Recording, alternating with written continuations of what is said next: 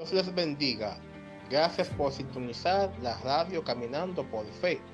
No te olvides de seguirnos en nuestras redes sociales para estar al tanto de las predicaciones, estudios y, y futuras transmisiones en línea. Sin más preámbulos, les dejo con la palabra que Dios tiene para ti hoy. Amén. Como tú acabaste de mencionar, mi hermano, en, Primera de Reyes 14, a partir del verso 14, ahí se cuenta una de las historias más mencionadas de la Biblia, que es el don de ciencia, el don del discernimiento también, porque vemos que en este caso el profeta, él era ciego de vista. ¿Qué tú puedes entender por la palabra visión? ¿Qué tú puedes captar por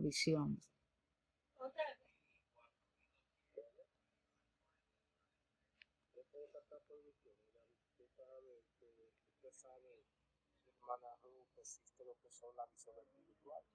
La visión del mundo espiritual, donde nuestros ojos espirituales se nos abren y vemos las cosas como, como realmente son muchas veces. Porque todo está desnudo delante de Dios. Dios ve los pensamientos, Dios lo ve todo en, en, en absoluto. Dice la Biblia que los ojos de Dios recogen la tierra. Y muchas veces eh, podemos tener visiones en sueño, también visión en el mundo físico, si vivimos conectados ya con el, mundo espiritual.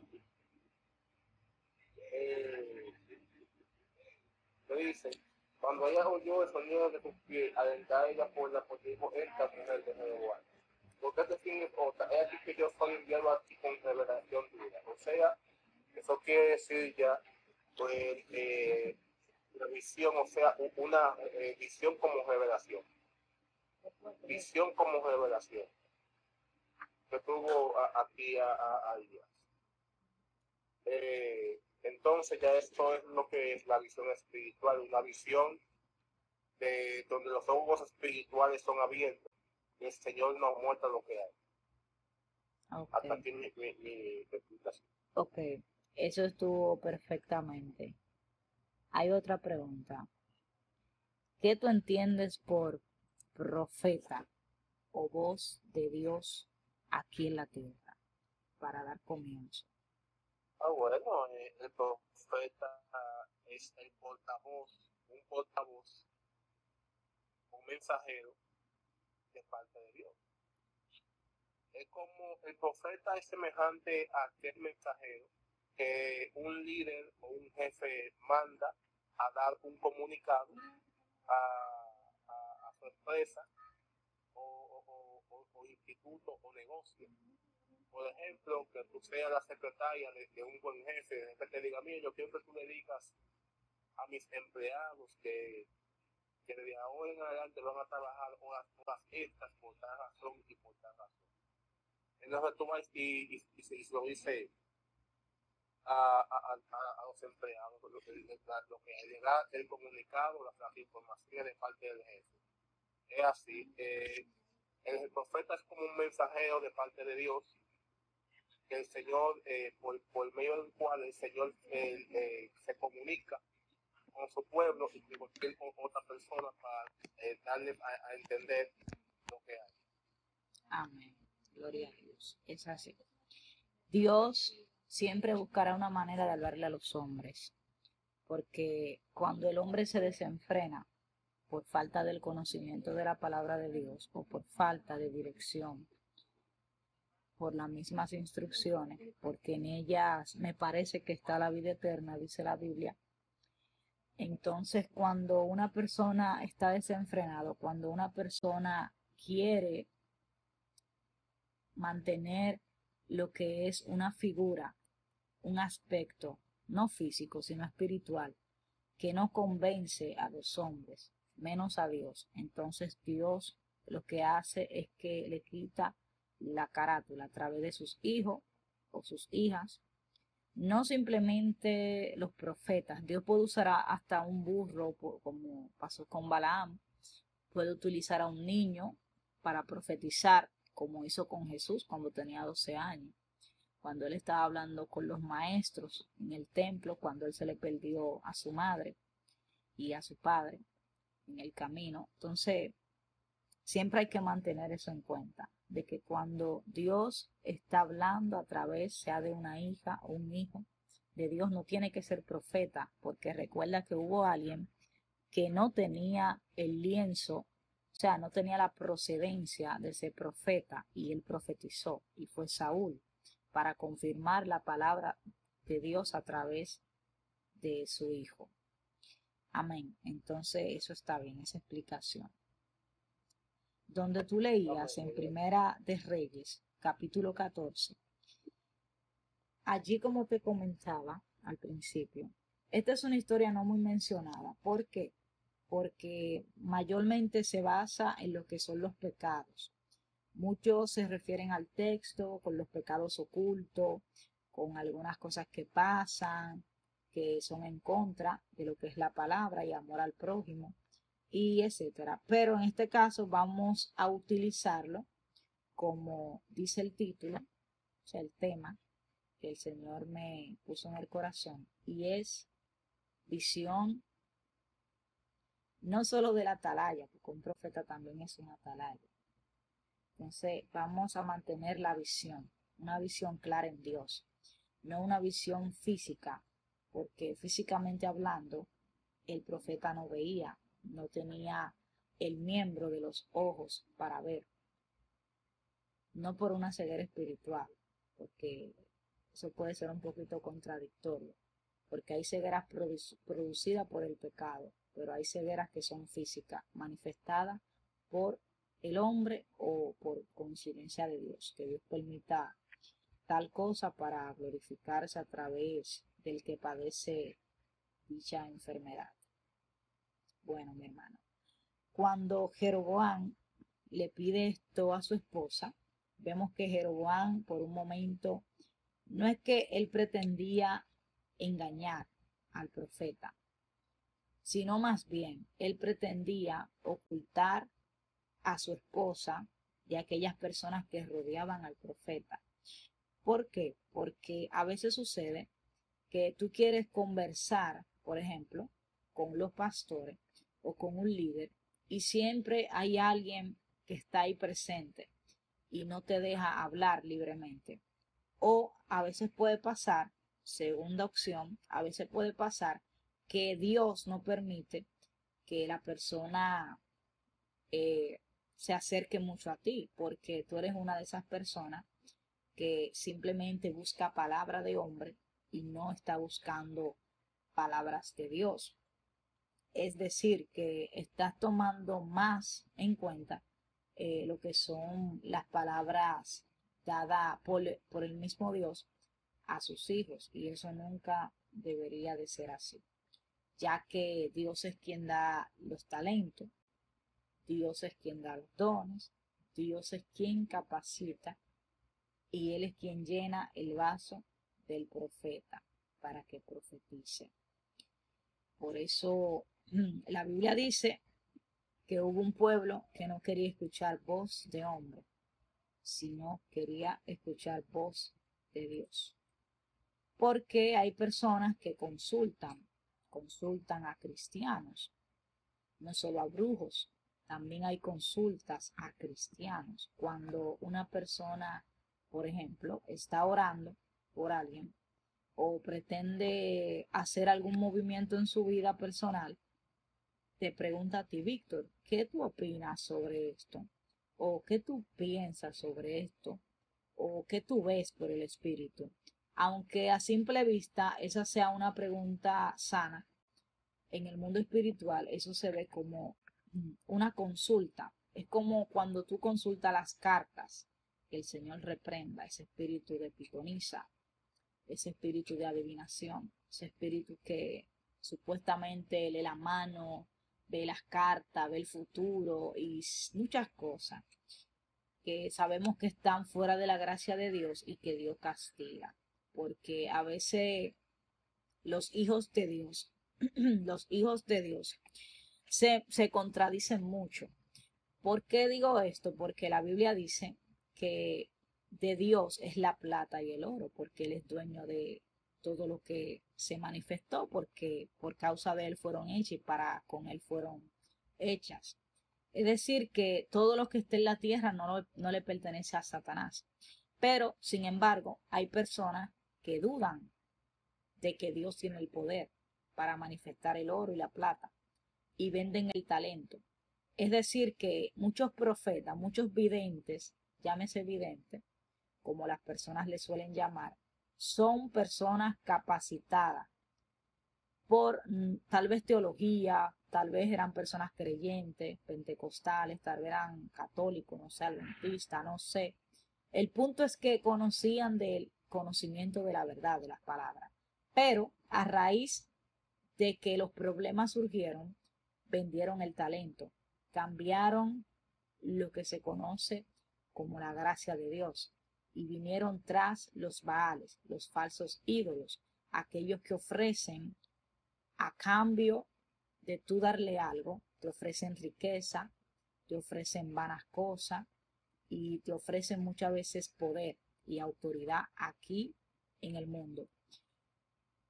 Y bueno, hay personas que le creen. Entonces, a veces los videntes que están en el mundo, a veces esos que le encanta, o aquellos amadamos, amadamas también, hay mujeres también, eh, venden, le venden los talentos a los demonios. Entonces, eh, no es que vamos a decir que no eran de Dios, sí eran de Dios, pero al apartarse de la verdad, que es Jesús, involucrarse con la mentira, que es Satanás, inmediatamente, aunque el don que ellos tenían fue Dios que se lo dio, ya ese don no viene siendo reconocido para con Dios. O sea, me refiero al don profético, al don de ciencia, al don de revelación, al don que va más allá de las cosas que tú ves con el ojo natural.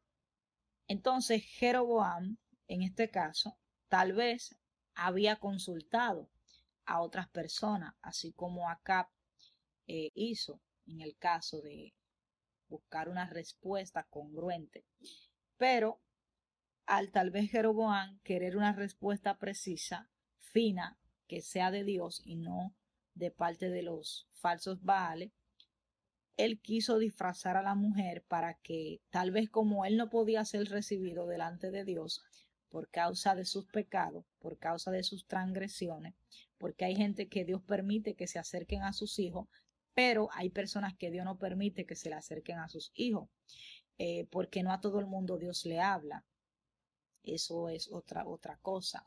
No a todo el mundo Dios le habla. Por más que tú persista, por más que tú estruje a Dios, por más que tú quieras estrellarte en el piso como un niño y gritarle a Dios por una respuesta, Dios a no todo el mundo le habla. ¿Esto es bíblico? Sí.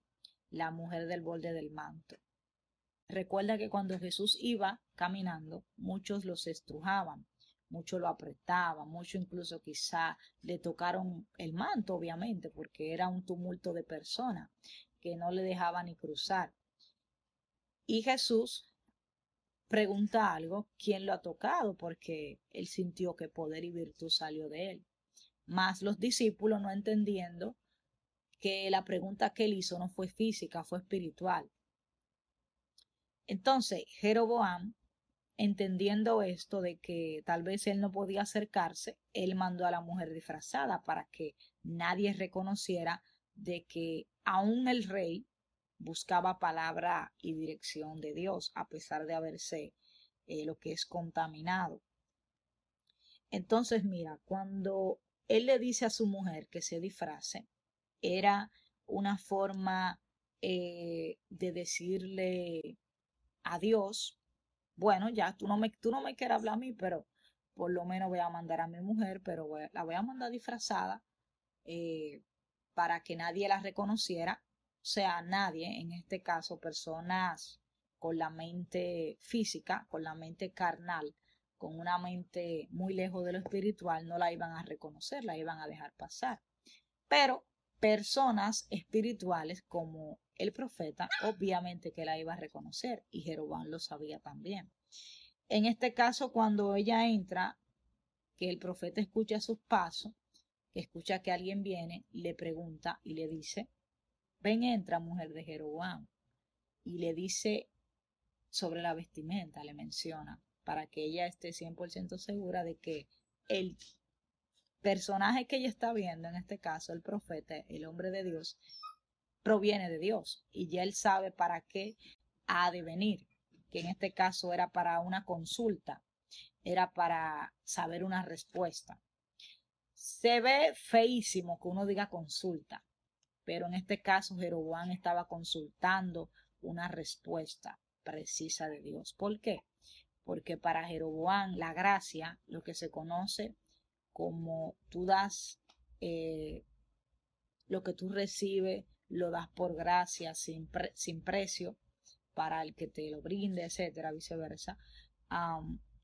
la palabra consulta la puse porque Jeroboam era una persona apartada de la verdad de Dios y para él buscar respuesta del profeta, en este caso, era una consulta, era como tratar con un vidente, era como tratar con alguien eh, que Dios tal vez había levantado. Entonces, cuando Ahías, el profeta Ahías, supo de toda la trama porque Dios fue quien le habló, ahí se ve la visión, la visión del águila, la visión espiritual, la visión que no es humana, la visión que va más allá de lo que trasciende. Recuerda que hubo alguien el cual mandó a matar, mandó a matar de hecho, muchos personajes mandaron a matar a este profeta, pero uno en especial, el cual se enojaba bastante y decía, pero ¿cómo es que ellos saben las estrategias que vamos a hacer nosotros? ¿Acaso hay alguien que le está diciendo a ellos lo que nosotros estamos haciendo?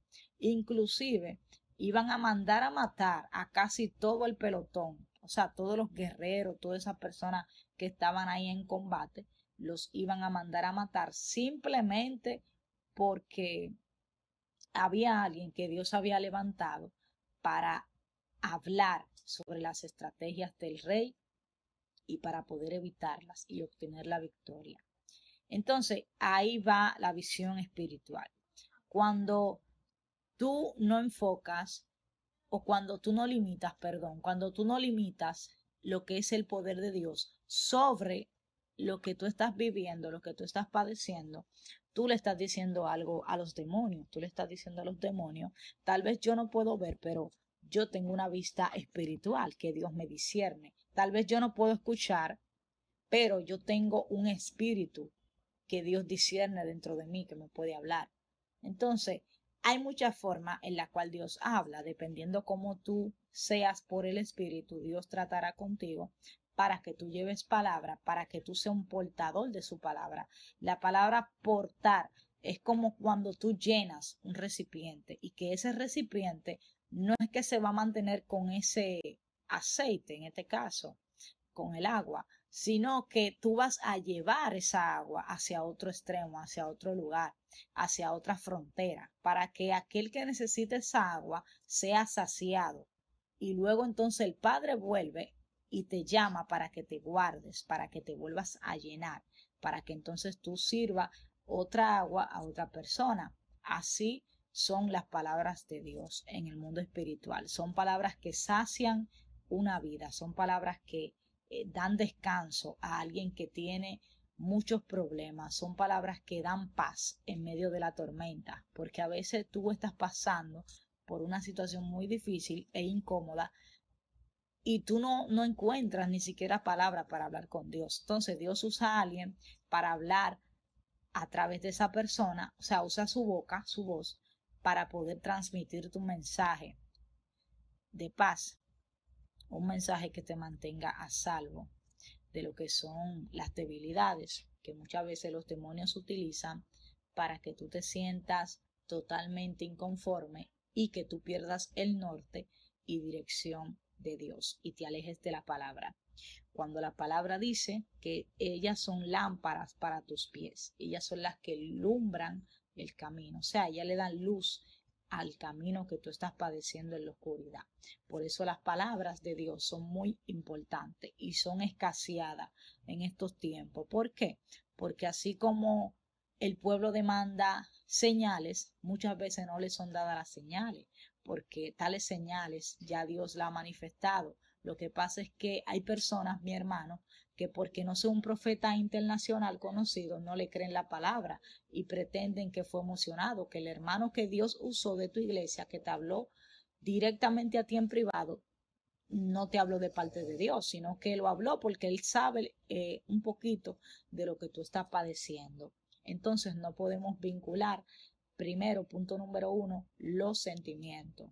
Los sentimientos matan la visión de Dios. ¿Por qué? Porque si el profeta Ahías se hubiese metido a los sentimientos, a lo que la carne le decía, que estaba quizás ciego o que su discernimiento estaba añejo, vamos a decirlo así, estaba viejo, estaba desgastado debido a su edad, entonces él iba a poner en duda la palabra de Dios. Y las palabras de Dios no pueden entrar en dudas y tenemos que conocer bien la palabra de Dios antes de nosotros manifestar cualquier tipo de mensaje. Porque si tú das una palabra que no es para el tiempo en que Dios te dijo que la dé, tú puedes desenfrenar a un pueblo completo simplemente por dar la palabra en el tiempo que Dios no te mandó a dar esa palabra. Así de simple es esto. Si Dios te dio una palabra para que la hables, pues tu deber es hablarla. Si Dios te dijo que no calles tu boca, pues no calles. Porque si callas cuando Dios te dijo que hable, entonces Dios va a hacer que esa palabra te constricte. Y no solo constrictará tu corazón, sino que con dolor sacará la palabra que no te pertenece. Porque recuerda, en Apocalipsis dice que las palabras son como la miel, que tú te la puedes comer, la puedes digerir, pero al momento de llegar a tu estómago, son amargas. Al momento de llegar allá abajo, donde ya las cosas empiezan a moverse, entonces se son incómodas de retener. Por eso la palabra de Dios no se pueden estar guardando. Si Dios dijo que son para afuera que van. Bien, mi hermano, eh, vamos rápido, a menos que tú tengas algo que comentar sobre eso, claro. Hay cosas que uno que, quizás pasan y, creen que no tienen nada que ver con, con nada, con, nada y el mundo espiritual, nada de esas cosas, pero sin embargo, eh, hay cosas que yo permito que pasen para que uno entienda lo delicado que, que, que el mundo espiritual. Para que uno entienda lo delicado y lo, y, lo profundo que es esto. Y entonces, eh, también Dios permite la cosa para que nosotros vayamos a Él, nos volvamos a Él y, dejemos al hombre. Y, no busquemos palabras de hombre, sino siempre palabra de Dios. Y le, y le, y le eh, apliquemos oído a su voz. Porque el hombre perece, Dios nunca perece.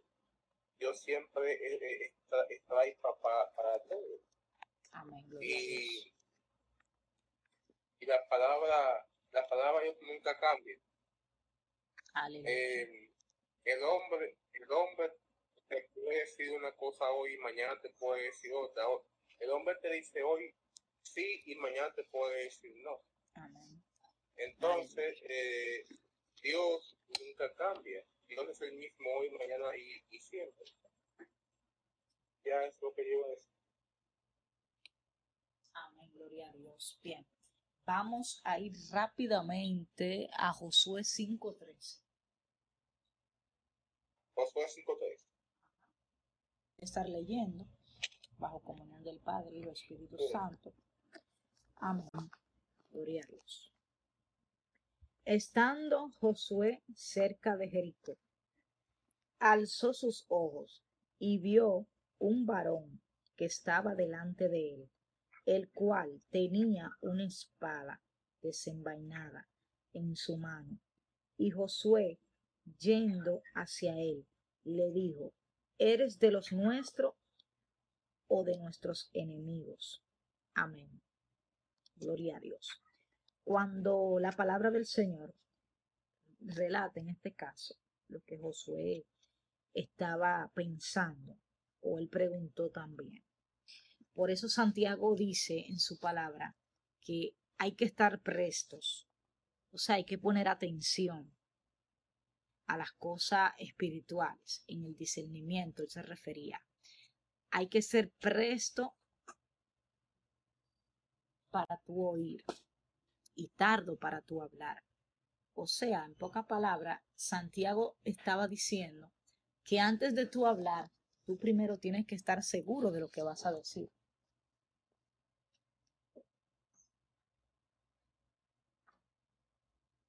Porque no podemos ser personas inconstantes. Recuerda que hubieron tantas personas en la Biblia, la cual dudaron. Pedro fue una persona de ella. El mismo Pablo también. El mismo Felipe. Y muchos otros también fueron puestos a prueba. De diferentes formas, ¿verdad? Pero todos fueron puestos a prueba. Entonces, cuando la palabra de Dios se refiere a, que hay que mantener un discernimiento intacto. Es porque reconoce Santiago, en este caso, que menciona la palabra, reconoce que el mundo espiritual es muy fino y que el mundo espiritual te puede decir, esa persona actúa naturalmente bien, pero por el espíritu puede tener un espíritu inmundo, sea de suicidio, sea un espíritu de depresión, o sea un espíritu peor de ahí, de psicópata. Una persona psicópata que mata personas, que hace cosas eh, subnormales, que no tienen sentido, normalmente hablando. Pero el punto es algo que me llama mucho la atención es que Josué tenía los ojos muy buenos, ¿verdad? Josué podía ver. Pero Ahías no tenía la vista natural. Josué sí tenía la vista natural, pero no tenía la vista espiritual. Mira qué gran diferencia. Una persona que no puede ver, pero Dios le responde. Una persona que tiene la vista, pero que Dios no le discierne. ¿Por qué? Porque el mundo espiritual necesita un moldeamiento diariamente. ¿Cómo así? Es como cuando tú te enfocas en hacer un entrenamiento, ya sea para capacitar tu cuerpo, ya sea para ejercitarlo, ya sea para bajar de peso, en fin, que te propones una guía rutinaria, un temario, te propones hoy voy a hacer esto, hoy voy a dejar esto, un hábito. Todos los días te propones a dejar un hábito para tú entrenar lo que es tu cuerpo, para que tu cuerpo se vaya adaptando a lo que es tu programa, en este caso a lo que es tu temario de entrenamiento. Josué, en este caso Josué, él estaba siendo instruido por Dios.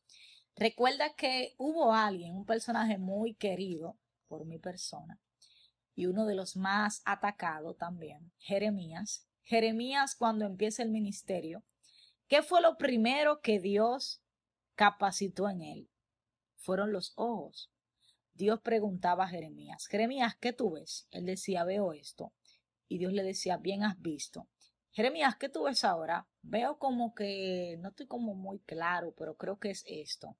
Dios le decía, bien has visto. Cuando él se equivocaba, Dios le volvía a preguntar. ¿Qué deja esto decir? Que cuando nosotros tengamos alguna inquietud, en vez de consultarla con los hombres, como hizo Josué, es mejor consultarla con Dios. Porque a veces podemos ofender a la persona. A veces creemos que la persona está haciendo alguna cosa y cuando nosotros confirmamos con Dios, esa persona no está haciendo eso. Por ejemplo, eh, que tú estés eh, acusando a alguien de algo que haya hecho, que te hayan dicho, no sé, que tú hayas escuchado. Si tú no consultas a Dios para que Dios desvele el misterio, porque hay uno, dice la palabra, que es el Espíritu Santo de Dios, el cual discierne aún los pensamientos profundos de Dios. Y el único que escudriña el corazón es Dios. Entonces, si el único que puede escudriñar aún lo que piensa Dios es el Espíritu Santo, ¿por qué muchas veces nosotros mismos adoptamos la posición de Dios? ¿Cómo así? Sí, a veces nosotros mismos eh, ponemos la inquietud en nosotros. Ah, no, yo pienso, oye, yo pienso. O sea que estamos pensando por encima de lo que es Dios. Yo creo, eso es algo fuerte. Yo creo que Fulano es así. Yo creo que ella hizo esto. Yo creo que él hizo esto. Esa no es la actitud correcta. La actitud correcta es yo orar, yo preguntar a Dios, yo ver qué Dios me dice sobre la persona, para entonces yo con seguridad decirle a la persona como hizo Natán con David en este caso, que le habló. No fue que Natán divulgó el problema que tenía David, porque hay mucha gente que están divulgando el problema de David hay David que han pecado y ellos saben que han pecado, mi hermano. Y ellos saben que Dios en algún momento, en algún momento le va a hacer la misma pregunta que le hizo Josué a este varón. ¿Cuál fue esa pregunta? Josué le dijo, ¿eres de los nuestros o de nuestros enemigos? ¿Por qué?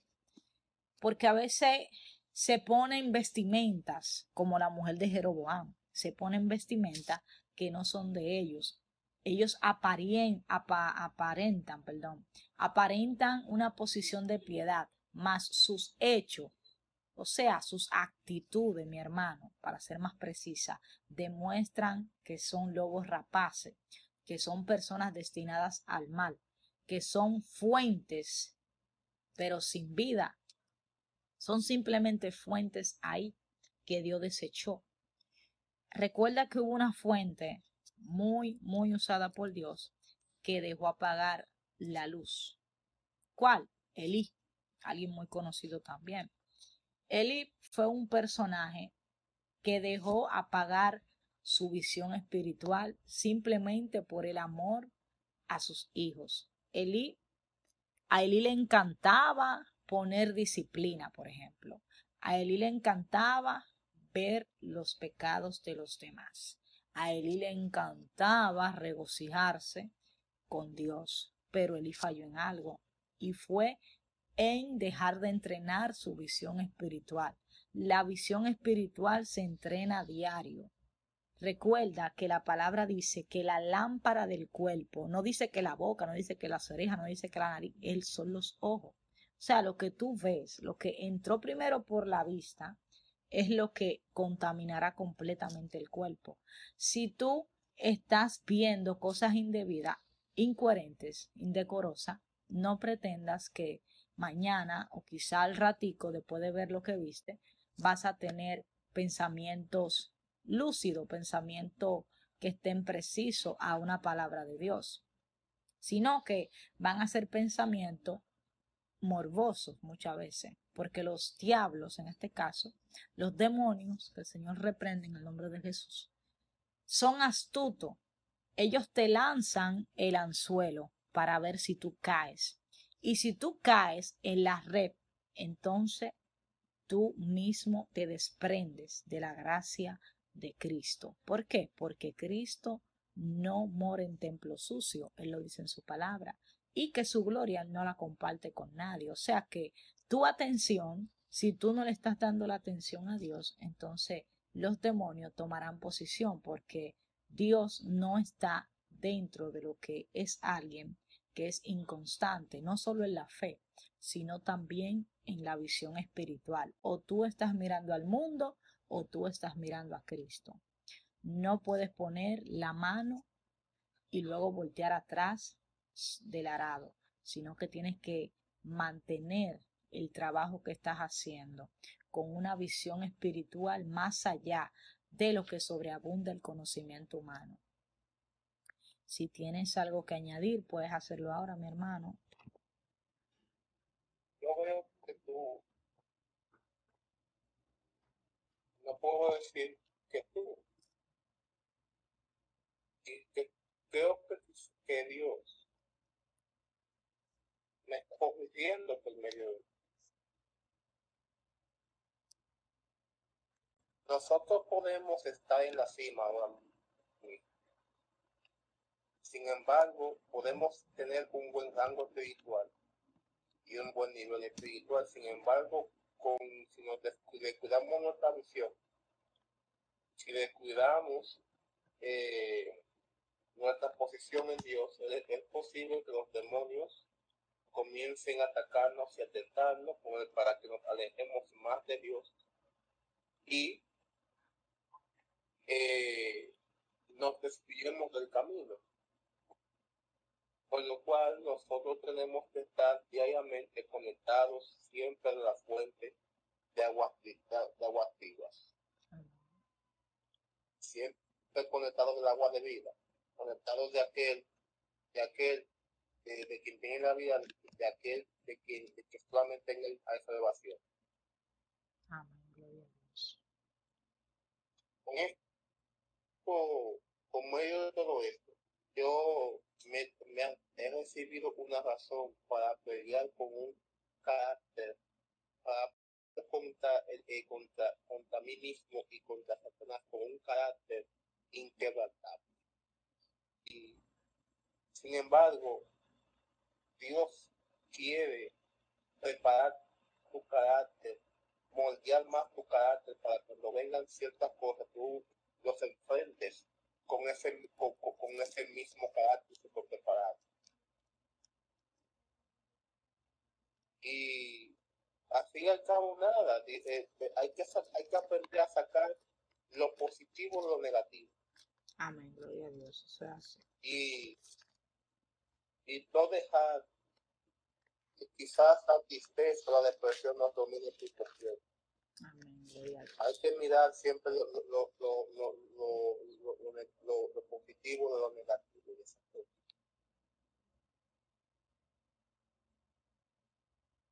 está aquí mi explicación. Amén, gloria al nombre de Jesús. Vamos a ir rápidamente a lo que es eh, Apocalipsis 3 y del verso 18 Vamos a volar a lo que es el verso 20 y 21.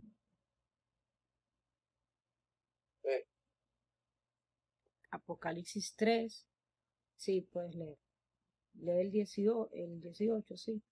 Y luego te vuelas al 20 y el 21. Es esos tres. Por tanto, yo te aconsejo que de mí compres todos al final un fuego para que seas rico, y vestiduras blancas para vestirte, y que no se descubra la vergüenza de tu desnudez. Unge tus ojos con colirio para que veas. He aquí, yo estoy a la llamo. Si alguno oye mi voz, abre la puerta, entraré a él y cenaré con él. El que venciere la ley que se siente conmigo en mi trono, así como yo he vencido y me he sentado con mi Padre en su trono. Este mensaje es para la iglesia de la Odisea. Esta iglesia era una iglesia tibia. Y como era tibia, el Señor le dice que lo va a conmutar en nuevo. Y el Señor entonces en este momento me quiere decir que yo no puedo, eh, o sea, ni es frío ni es caliente, es tibio. Sin embargo, eh, o sea que se ha mantenido ahí. Por lo cual el Señor me quiere, por ejemplo, si no me quiere caliente, debo estar cerca de Él. Si me pongo frío es porque estoy lejos de Él.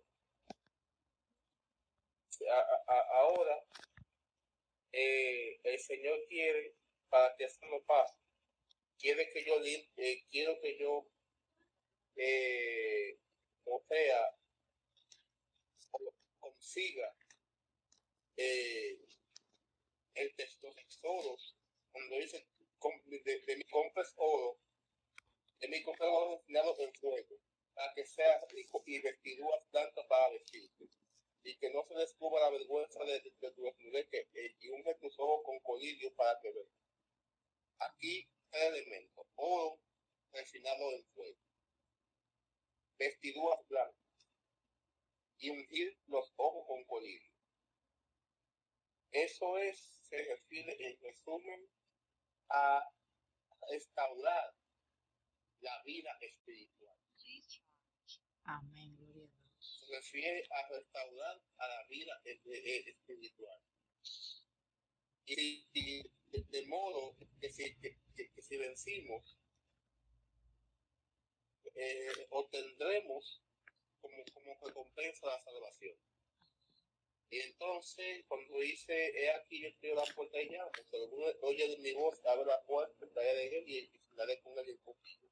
Cuando nosotros, el Señor nos llama para perdonarnos, para transformarnos y salvarnos, el Señor siempre toca la puerta de nuestro corazón para que le abramos la puerta de nuestro corazón y entrar a nuestra vida. ¿Y cómo se hace eso? Eh, arrepintiéndonos de corazón, arrepintiéndonos de corazón para luego aceptar su reino en nuestra vida.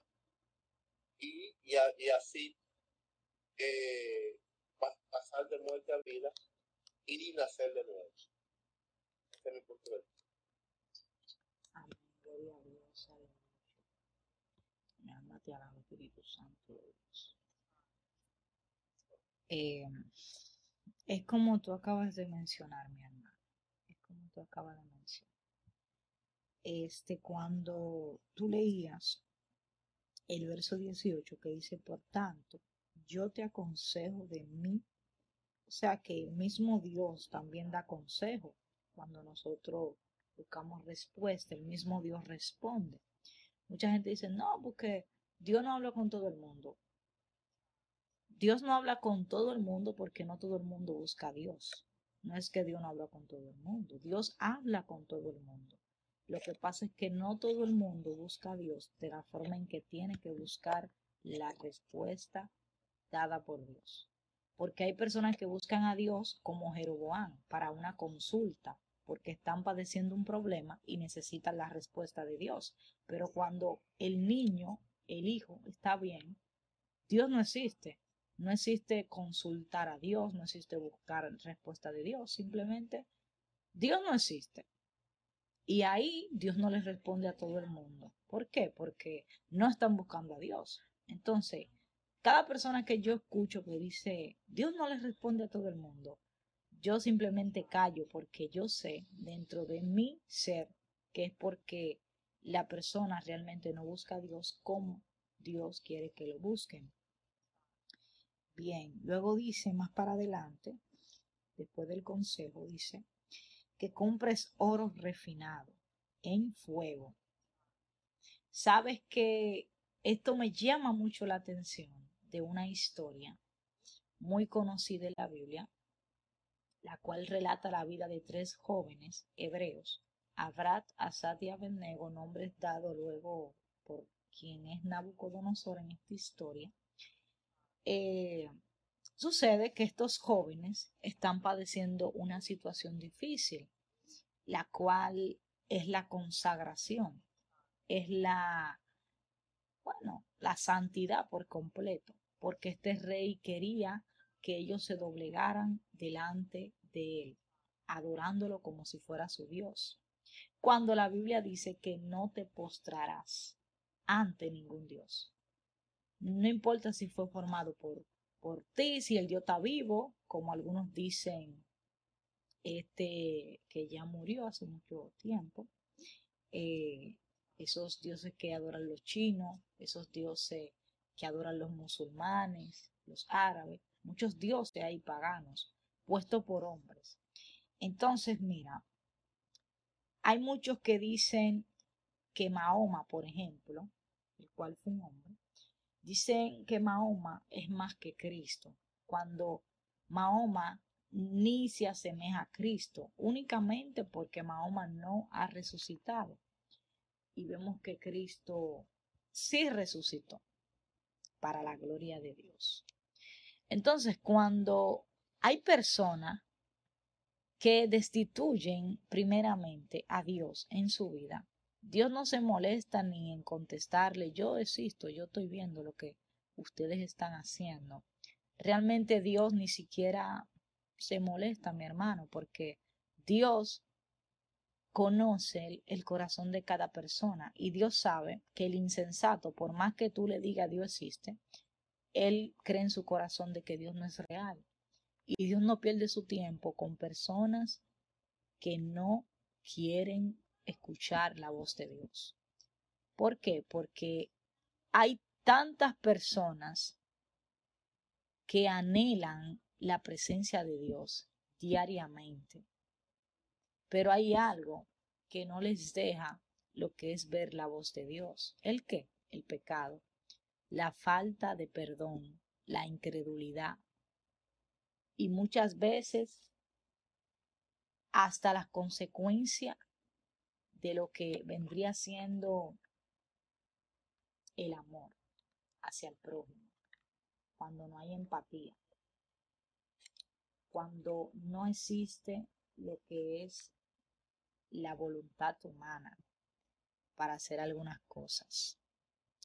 Entonces, ahí es cuando Dios se aleja, porque Dios no mora con personas que, ¿me entiendes?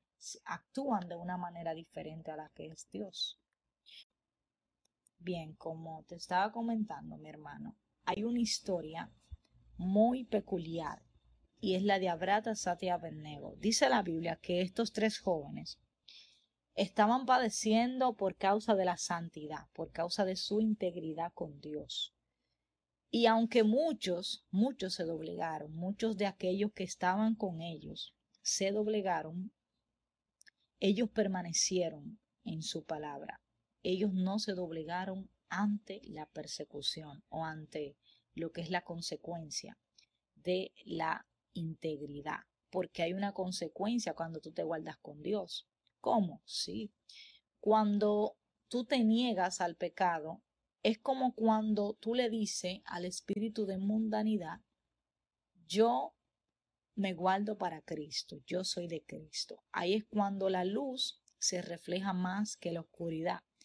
Y es fácil que los demonios detecten la luz porque se ve más que la oscuridad esta alumbra, aún lejos, lejos, lejos, tú ves el puntico blanco, pero está alumbrando, que eso es lo que dice Cristo en su palabra. Vosotros sois luminares en el mundo. Entonces, cuando Dios dice luminares, es porque tú alumbras en medio de lo que es la oscuridad de alguien. Bien, para no salirme de lo que estaba explicando, Abrad, Asad y Abednego se encuentran en una situación difícil pero ellos se mantienen en su fe, mantienen su fe íntegra, mantienen lo que es su identidad, no se dejan engañar por el diablo. Nada cuando ya los atan para echarlos, porque esto era una ofensa muy grande para este rey sanguinario y sagaz. Eh, este rey dijo, no, pero esta gente hay que echarlo para el fogón porque nadie se puede burlar de mí y más públicamente, porque fue un decreto público y donde ellos se encontraban en esa situación era una situación pública exhibida no solo por dichos hebreos, sino exhibido, exhibido por los demás que estaban presentes allí con él. Sucede que cuando ellos van ya para lo que es la el fogón con un buen dominicano, lo que se conoce como un fogón, la candela, cuando ellos ya van llegando, dice la palabra que aún los que los llevaban, las personas que los llevaban, se tropezó, se cayó también. La Biblia no dice que tropezaron, sino que descendieron también, se quemaron, porque el fuego era tan, tan inmenso que aún las sogas que ellos tenían fueron consumidas porque el fogón, algo que me llama mucho la atención, es que el diablo cuando te está atacando y el diablo ve que tu integridad se mantiene firme, él manda multiplicar lo que es los ataques. Él multiplica el dolor. Si él sabe que tú te sientes mal con una palabra o con algo, él multiplica lo que son las razones para tú sentirte mal por lo que tú te sientas mal. Ya sea que tú estés pasando por una crisis, ya sea que tú estés padeciendo emocionalmente, Él multiplica las razones para tú menguar tu fe, para tú mantenerte deprimido, para tú mantenerte melancólico, para tú mantenerte en el desenfoque espiritual. Ahí es que voy. Porque estamos hablando de la visión del águila. Recuerda que el águila habita en los aires, el águila no habita en la tierra. Si el águila habitara en la tierra, la visión espiritual o la visión física del águila no funcionara como funciona arriba, porque el águila está adaptada para ver en los cielos, no para ver en, de tierra en tierra, caminando. Amén.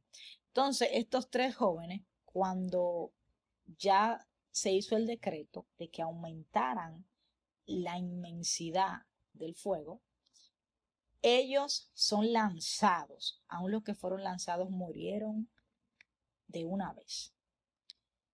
Pero hay algo, una sorpresa que se llevó no solo el enemigo, Satanás, que el Señor reprende en el nombre de Jesús, sino que también los gobernadores, las personas que se dejaron engañar y se doblegaron, también el rey. Muchas personas se sorprendieron porque ellos esperaban su muerte. Y hay personas, mi hermano, que están esperando la muerte no solo de ti, sino también de mí y de cada persona que esté en Cristo también. Amén. Pero hay algo que me encanta y es que Dios, en vez de que ellos vean tu muerte, ellos van a, van a ver un nivel superior de gloria. ¿Por qué? Porque Dios a quien Él disciplina, dice la palabra, es a quien Él ama. Al hijo que Él disciplina es porque Él lo ama. Al hijo que Él correcciona es porque Él lo quiere. Cuando Dios procesa en el fuego a una persona, ahí se cumple la palabra que acabamos de leer en Apocalipsis 3, verso 18, cuando dice, yo te aconsejo que de mí compres oro refinado en fuego. ¿A qué se refiere? De que tú tienes que ir a Dios cuando tú quieras ser moldeado. Porque cuando un oro está en fuego es porque el fuego está caliente. Y cuando está caliente es fácil de moldear, es fácil de tomar forma. Porque cuando el oro está caliente, tú le puedes dar la forma que tú quieras hasta que se enfría. Toma la forma que tú le diste. De ahí viene que Jesús dice, por eso yo te aconsejo que tú vuelvas a quien te formó. O sea, ven a mí, que yo soy el que te voy a formar otra vez yo soy el que va a destruir las obras que tú cometiste y yo te voy a dar nuevas formas. Pero para hacer eso te tengo que procesar. El proceso duele, eso es cierto, pero es necesario porque al hijo que Dios correcciona, disciplina. Y si te disciplina es porque te ama. Y Él no quiere que te pierdas. Entonces, más para adelante dice, para que seas rico y vestiduras blancas para vestirte, y que no se descubra la vergüenza de tu desnudez. Y unge, bueno, hasta ahí me voy a quedar, vamos a explicar aquí, vamos a explicar, porque te estoy explicando poco a poquito el verso, porque me encanta explicar las cosas. Sucede que cuando Cristo dice, después de que yo te restaure, en poca palabra, después que yo restaure lo que pasó, lo que sucedió. Entonces yo te voy a vestir, te voy a dar nuevas vestiduras. Recuerda la historia que leíamos en Zacarías sobre Isaías, que también es llamado Josué.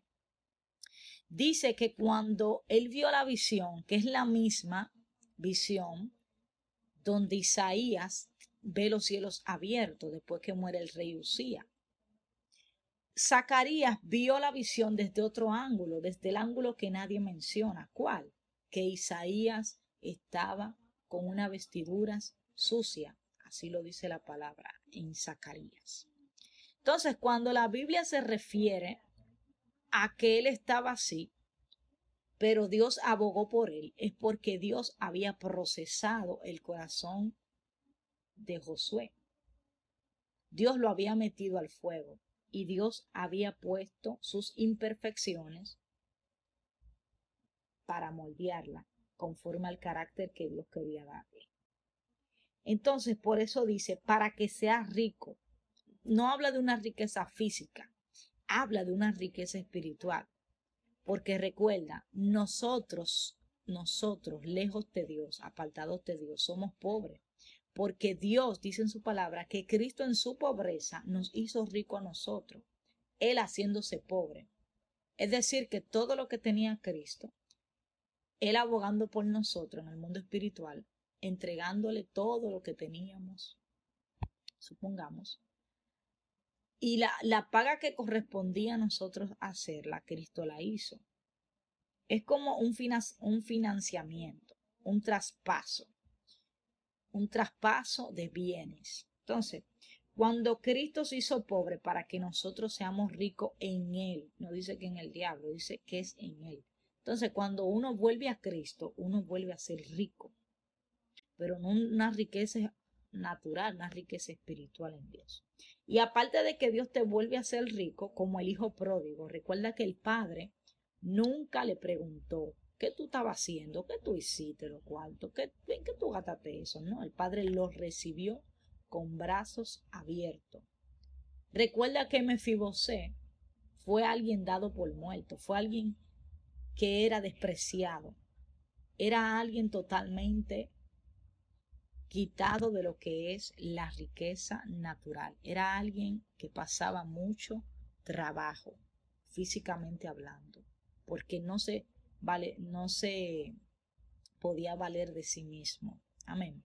Entonces, Dios permite de que personas así, convalecientes, obtengan no solo la vista, sino también que sus pies estén fundamentados sobre la roca, de que ellos no se muevan cuando no solo los ataques empiecen, sino cuando es refinando sus pies en su palabra para alumbrar el camino, no se dobleguen ante Baales, sino que permanezcan diciendo, ni a la diestra ni a la siniestra yo me moveré, sino que seguiré la ley de tu nombre, para la gloria de Dios. Entonces al final, al final del verso 18 dice, para que no se te descubra, o sea, para que no descubra tu desnudez. Recuerda que cuando tú pecas, eso está muy, muy claro. Esto es bíblico también. La historia de Adán y Eva. Inmediatamente ellos pecaron, ellos se dieron de cuenta que ellos estaban desnudos, que no portaban ropa. Es decir, que el pecado, a pesar de ser pecado, también te está abriendo los ojos espirituales porque el pecado te da el conocimiento de lo que es la verdad, pero de una forma manipulada. ¿Por qué? Porque en este caso, el diablo, que es el padre de mentira, él es quien te va a ministrar la mente, los pensamientos, para que tú pretendas que estás bien cuando estás desnudo. Por eso es que hay personas que están en el mundo que tú lo ves con vestimenta muy indecorosa, y tú, y tú, dices por dentro, wow, ¿y cómo ellos pueden estar así? Así desnudo, enseñando todo, sin vergüenza. Es porque ellos están tan cegados visualmente hablando, espiritualmente hablando. Su visión está tan apagada que ellos no se dan de cuenta de la vergüenza de su desnudez, sino que ellos se sienten bien conforme a su padre, porque ellos están haciendo la obra del diablo porque si sus obras dijeran de que ellos son de Cristo, pues las cosas de Cristo hicieran, porque Cristo demandó de que todo lo que él estaba predicando fueron palabras que él escuchó del Padre. Y para escuchar palabras del Padre, tú tienes que estar en santidad, primeramente, pureza, pureza e integridad con Dios. Bien, al final Jesús dice, y unge tus ojos con colirio para que veas. El salmista David también dice esto, dice esto en, su palabra. Dice, le exclama a Dios primeramente, le exclama a Dios y le, le pide a Dios que ungiera sus ojos con colirio para que él pudiera ver. ¿Por qué el salmista dice esto? Porque el salmista David sabe de que el único que puede mejorar la vista espiritual es Dios. De que el único que puede cambiar la vista espiritual es Dios. Y el único que permite la vista espiritual es Dios, porque en Hechos 2 se cumple la palabra. El Espíritu de Dios es quien da los dones, talentos, todo como Él quiera. No es el hombre, es Dios. Entonces, si es Dios, David reconocía de que Dios era el único que podía quitar sus ojos, no quitarlo físicamente, aunque Dios sigue materializando los milagros en el don de fe, que eso es un tema que quizás vamos a tratar en otro estudio, el don de fe. Pero mira, cuando David se refería a que Dios ungiera sus ojos, es que quitara los ojos carnales que él tenía, espiritualmente hablando, y pusiera los ojos la visión que tenía el profeta Ayó. Entonces, mira, ahí, perdón.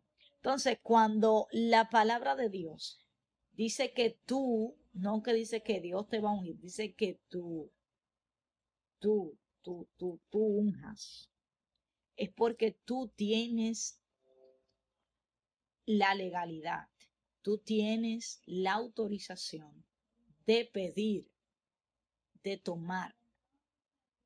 Porque si Dios dijera, pídeme, o sea, tú tienes que pedir permiso, pero si Dios te dice, tú unge tus ojos, es porque tú mismo eres quien va a entrar en una consagración con Dios. A eso significa ungir los ojos con colirio. Sabes que la palabra colirio en la Biblia dice algo muy importante.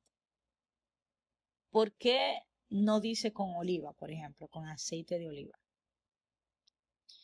Mira, dice que el colirio es como, para hacer una referencia así, es como si fuera parte de lo que es tu espíritu, recordando la parte que hablamos de que la lámpara de los ojos, o sea, que los ojos son la lámpara del cuerpo, el colirio hace una función muy importante, porque el colirio es quien te va a ayudar a lo que es quitar el empañamiento, a deducir lo profano de lo santo, a poder discernir claramente la verdad de Cristo. Porque a veces decimos, como Josué, tú eres de nosotros o tú estás en contra de nosotros. Entonces, cuando el discernimiento no está muy preciso, podemos dudar podemos matar el ministerio de otros. ¿Por qué? Porque cuando las palabras no son muy precisas y tú eres una persona, una persona de Dios que Dios utiliza mucho, pero tú no estás seguro de las palabras que dices, entonces vanas palabras estás hablando, como dijo el apóstol, tanto para las lenguas como las palabras que tú vayas a lo que es predicar a la iglesia. Si tú no entiendes o si tú no sabes que haya un intérprete o alguien que te pueda explicar lo que tú estás diciendo, es mejor quedarse con la opinión, porque la carne no entra en el mundo espiritual. Los pensamientos humanos no entran en el mundo espiritual. Dice la palabra en el verso 20 y 21 de que tú eres el que, el que permite a Jesús lo que es la entrada en tu corazón. Si Cristo no entra en tu corazón a reinar, a sentarse, como, hizo, como dijo David, le pidió a Dios que se sentara en su corazón y reinara. Si Cristo no se sienta a gobernar en lo que es el centro de tu corazón, ¿quién lo hará? Porque Dios no puede gobernar donde el diablo gobierna. O es Dios la cabeza porque Dios no puede ser la cola. Dios tiene que ser el centro, tiene que ser el que comanda. Recuerda que no hay un alto por encima de Dios. Dios es el que siempre tiene que estar arriba. Y la visión de la atalaya no se puede ostraculizar. ¿Por qué? Porque a veces vemos los ataques. Eso está en el libro de Ezequiel, la torre de los atalayas, Ezequiel 33. A veces cuando vemos la situación que padece un atalaya, queremos soltar el ministerio de atalaya. Pero no podemos soltar. ¿Por qué? Porque si Dios te puso es porque Él sabe que tú estás capacitado para resistir los ataques. Por más fuerte, por más inhumano que se vea la situación, como pasó con Abratasat de Abednego, porque quemarte vivo, varón, eso es algo inhumano y sanguinario. No tener compasión por lo que es el dolor de los demás, eso es algo fuerte. Pero la visión de la atalaya no se limita a lo que tú ves, sino a lo que tú disciernes. Porque tú puedes ver a un Lázaro, pero si tú ves por el Espíritu, Lázaro era rico, más rico que el mismo rico que él le pedía comida. Pero el rico, su visión estaba obstruida, obstaculizada, perdón. Y él no podía discernir porque ¿qué va a pensar alguien que piensa en la carne? No va a pensar en nada, simplemente pensará en lo que su vista natural ve. Y gloria a Dios. Hasta ahí no ha ayudado el Señor. Para la honra de Dios, si tienes algo que añadir, hermanito, puedes hacerlo ahora.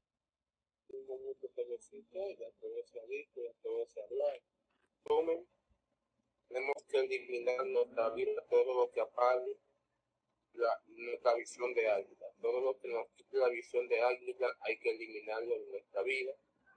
Porque con la visión del águila, eh, a la visión del águila también se le añade el discernimiento de espíritu.